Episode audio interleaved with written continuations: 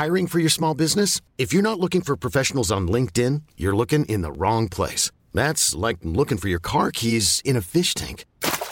LinkedIn helps you hire professionals you can't find anywhere else, even those who aren't actively searching for a new job but might be open to the perfect role. In a given month, over 70% of LinkedIn users don't even visit other leading job sites. So start looking in the right place. With LinkedIn, you can hire professionals like a professional. Post your free job on linkedin.com slash achieve today.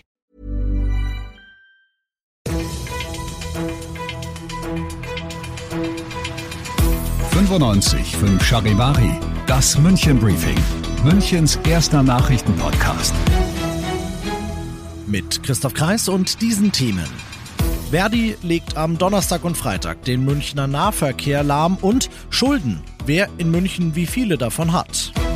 Schön, dass du bei der heutigen Ausgabe wieder reinhörst. In diesem Nachrichtenpodcast erzähle ich dir ja täglich in fünf Minuten alles, was in München heute wichtig war. Das gibt's dann jederzeit und überall, wo es die besten Podcasts gibt und immer um 17 und 18 Uhr im Radio. Tja, jetzt erwischt's uns halt doch. In München wird am Donnerstag und am Freitag gestreikt. Das hatte die Gewerkschaft Verdi im Tarifstreit im öffentlichen Dienst schon angekündigt. Jetzt macht sie es Ende der Woche wahr. Zum Streik aufgerufen sind die Beschäftigten der MVG und das wird heftige Auswirkungen für alle Münchner Pendler haben, sagt MVG-Sprecher Maximilian Kaltner, vor allem bei der U-Bahn. Bei der U-Bahn ist es so, dass wir aus Sicherheitsgründen den Linienbetrieb zunächst mal nicht aufnehmen können und sehen müssen, äh, ob er zu einem späteren Zeitpunkt dann aufgenommen werden kann. Das hängt vor allem von der Anzahl des verfügbaren Personals in der Leitstelle und im Fahrdienst ab. Wenn dann der U-Bahn-Betrieb aber aufgenommen wird, liegt die Priorität zunächst mal auf den Linien U6 und U3. Ähnlich schaut's bei der Tram aus. Da werden, falls überhaupt möglich, zuerst die Linien 20 und 25 bedient.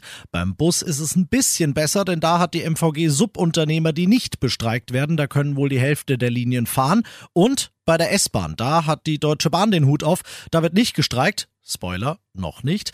Und äh, ja, wenn die S-Bahn auch nicht fährt, dann liegt's also an den altbekannten S-Bahn-Problemen, nicht an streikenden Fahrern. Und ein weiterer Fahrer, der streikt auch nicht, nämlich Charivari-Verkehrsreporter Peter Lutz. Der ist heute zum Chef gegangen und hat gefragt, ob er dich nicht am Donnerstag früh anstelle der MVG zur Arbeit, zum Arzt oder zu sonst einem wichtigen Termin fahren darf. Darf er und du kannst dich jetzt auf charivari.de fürs kostenlose Charivari Streiktaxi bewerben. Du bist mittendrin im München-Briefing und du kennst das. Nach dem ersten großen München-Thema schauen wir, was war in Deutschland und der Welt heute wichtig. Und leider müssen wir auch da über Streiks reden. Ich habe ja gerade eben schon gesagt, Spoiler. Auch bei der Deutschen Bahn drohen nämlich Streiks.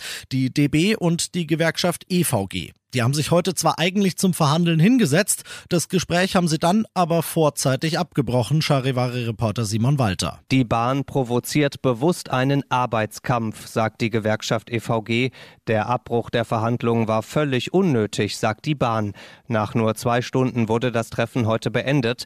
Die Gewerkschaft will nur weiter verhandeln, wenn die Bahn ein Angebot vorlegt. Anfang April, also rund um Ostern, könnte es erste Warnstreiks geben.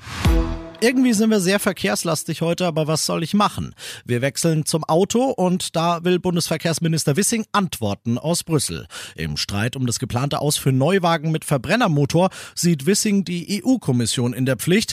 Die muss liefern, die muss Zusagen einhalten, denn andernfalls fängt sie sich aus Deutschland ein Veto für ihre Pläne, Charivari-Reporterin Tine Klimach. Für Deutschland ist klar, zu viele Verbrenner sind noch auf den Straßen und werden es auch in den nächsten Jahrzehnten sein. Verkehrsminister Wissing will, dass die EU-Kommission einen Vorschlag macht, wie das reguliert werden kann. Er sieht in synthetischen Kraftstoffen die Lösung. In Berlin hat man sich innerhalb der Ampel darauf verständigt, sogenannte E-Fuels zuzulassen, zumindest für die Verbrenner, die schon auf der Straße sind. Die Kraftstoffe sind nicht so umweltschädlich wie Benzin oder Diesel. Kritiker sagen, synthetische Kraftstoffe führen nur dazu, dass die Verbrennerautos noch länger auf der Straße bleiben. Und das noch zum Schluss. Wenn du in einem der Münchner Viertel wohnst, die jetzt gleich genannt werden, dann nimm's nicht persönlich, weil so meint das nicht. Es ist nicht überraschend, dass bestimmte problematische Bezirke, wie zum Beispiel das Hasenbergel oder am Hart im Norden oder auch äh, Ramersdorf, stärker betroffen sind als jetzt beispielsweise Obermenzing oder Sollen, wo letztendlich äh, eine Struktur mit Einfamilienhäusern ist, wo das Wohnen sehr teuer ist. Also man kann vereinfacht sagen, da wo das Wohnen günstiger ist, können sich auch Betroffene mit finanziellen Problemen das Wohnen eher leisten und wohnen dann auch dort. Und die genannten Stadtteile führen letztendlich hier die Tabelle im Negativen an. Das war Philipp Ganzmüller, der Chef von Kreditreform München. Der Wirtschaftsdienstleister und das Sozialreferat der Stadt haben wie jedes Jahr den Münchner Schuldenatlas zusammengestellt, um zu gucken, wer in München hat wie viele Schulden und wo wohnen diese Leute. Und da kommt jetzt die gute Nachricht, trotz Corona-Nachwehen. Trotz hoher Inflation gibt es in München immer weniger Leute mit Schulden. Wir haben da den niedrigsten Wert seit 15 Jahren erreicht. Und übrigens, wenn es bei dir zu Hause mal wieder Streit um die Kohle gibt, Münchner Männer sind fast doppelt so oft überschuldet wie Frauen. Also vielleicht doch einfach mal der Freundin die Finanzaufsicht übertragen. Ich bin Christoph Kreis, mach dir einen schönen Feierabend.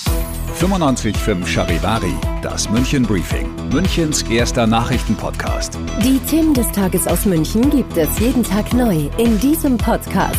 Um 17 und 18 Uhr im Radio und überall da, wo es Podcasts gibt. Sowie auf charivari.de.